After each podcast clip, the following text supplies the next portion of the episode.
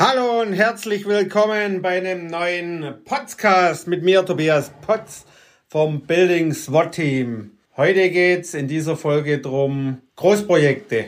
Und zwar um, ich habe so einen Endbericht bekommen, Reformkommission Bau Großberichte und da schreiben die dann in der Zusammenfassung verschiedene Dinge.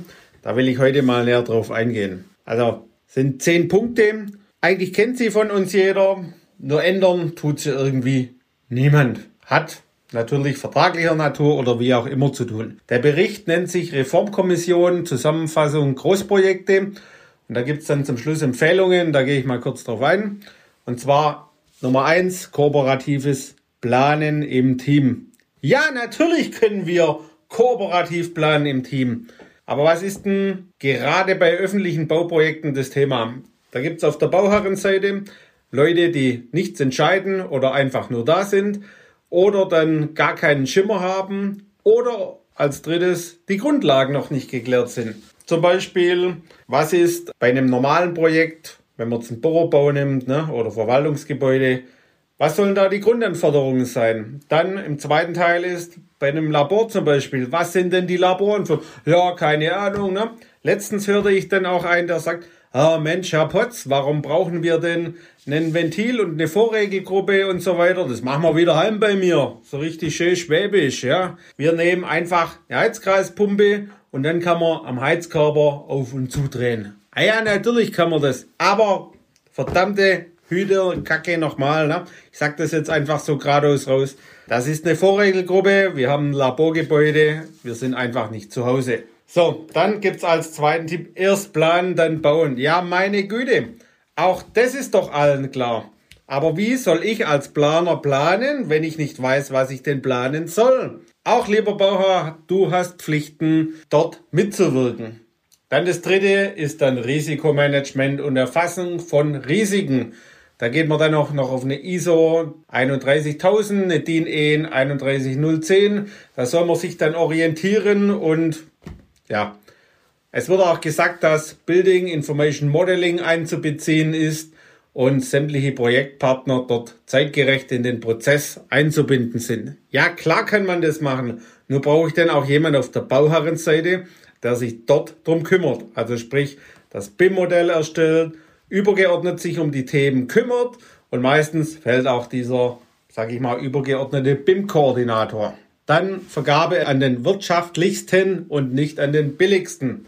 Ja, auch das, meine lieben Zuhörer, ihr kennt es, Wer ist denn der wirtschaftlichste? Macht man eine Angebotsauswertung über zig Seiten und sagt, liebes Bauteam oder lieber Bauherr, bitte nimm den, der andere kann es nicht, der ist zu günstig rein, das wird nichts. Dann prüfen die das, dann geht es an die Vergabestelle und wer bekommt's? Natürlich der billigste. Herzlich willkommen in Deutschland, das ist deutsches Vergaberecht. Weil natürlich auch der Bauherr, die Jungs vom Amt dort öffentlich sagt, ha ja, da müsste ich mich ja irgendwie begründen. Das wollt ihr nicht, deshalb kriegt's der billigste. So, dann Punkt Nummer 5 ist dann eine partnerschaftliche Projektzusammenarbeit, dass man dann auf Leitungsebene zum Beispiel in einem Projekt die Projektabwicklung mit einer Projektcharta anguckt. Ja, guten Morgen, das ist einfachstes Projektmanagement. Aber auch dort braucht es jemand Übergeordnetes, der das möchte, der das will und der dann auch hergeht und das Ganze koordiniert. Nummer 6 ist dann die außergerichtliche Streitbeilegung und da steht dann, der Bauherr sollte bei Großprojekten in den Verträgen mit den Projektbeteiligten einen internen, externen Konfliktlösungsmechanismus verankern. So, dann kommst du als Planer dahin und sagst dir, erstens, ich kann nicht Komma weil, zweitens, ich kann nicht Komma weil, drittens, ich kann nicht Komma weil. Und dann hast du auf der anderen Seite entweder Leute, die eingekauft sind oder dann Personen, die das Projekt betreuen, die dann nichts entscheiden oder sagt, steht doch alles im Vertrag, macht doch endlich. Wie soll man so ein Projekt dann machen? So, dann siebtens ist dann eine verbindliche Wirtschaftlichkeitsuntersuchung. Ja, kann man machen. Ganz ehrlich, wer hat denn Zeit dazu, das von hinten bis vorne hoch und runter zu prüfen? Und wenn man denn das ordentlich prüfen will oder die Wirtschaftlichkeitsuntersuchung ganz ordentlich machen will, dann gehört es auch beauftragt. Meistens ist das nicht der Fall.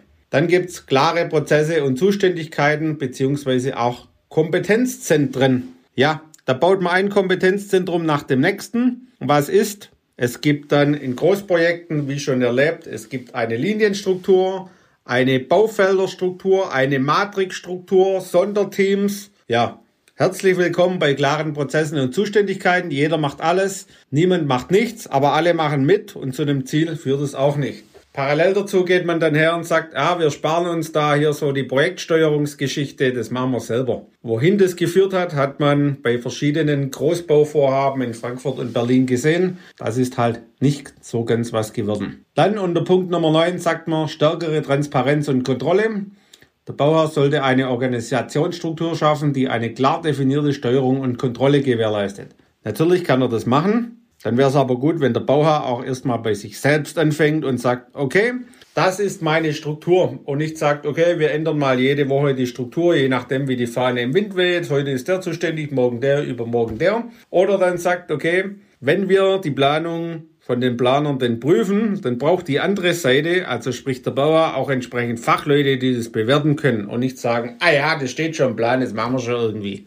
Auch schon oft genug vorgekommen, ihr kennt es bestimmt. Und Nummer 10 ist Nutzung digitaler Methoden, Building Information Modeling. Auch dort, wie vorhin im Prinzip schon gesagt, das kann man alles tun. Bei großen Industrieprojekten funktioniert das auch, weil dort gibt es einen BIM-Manager, dort gibt es die Leute, die das im Prinzip können, die sich dort austauschen, die auch die Modelle austauschen, gemeinsame Plattformen haben. So, geht man jetzt mal wieder her in Großprojekte, die wir kennen, heißt dann, ja, wir haben da irgendwie kann man da halt was einstellen. Aber es gibt vom Bauherr niemanden, der sich A im Detail dazu auskennt, B die Standards da dafür festlegt und C sich tagtäglich darum kümmert, dass der Austausch der Modelle und so weiter, so wie man halt heutzutage plant, stattfindet. Ja, das war so die Zusammenfassung. Das ist ein schöner Beschrieb, wie es sein könnte. Herzlich willkommen in Deutschland. Wir brauchen noch ein paar Reformen, bis wir das umgesetzt bekommen. Schnelligkeit ist halt nicht ganz so unseres. In diesem Sinne, wenn der Podcast euch gefallen hat, schaut mal bei uns auf der Homepage vorbei unter www.buildingswatteam.de.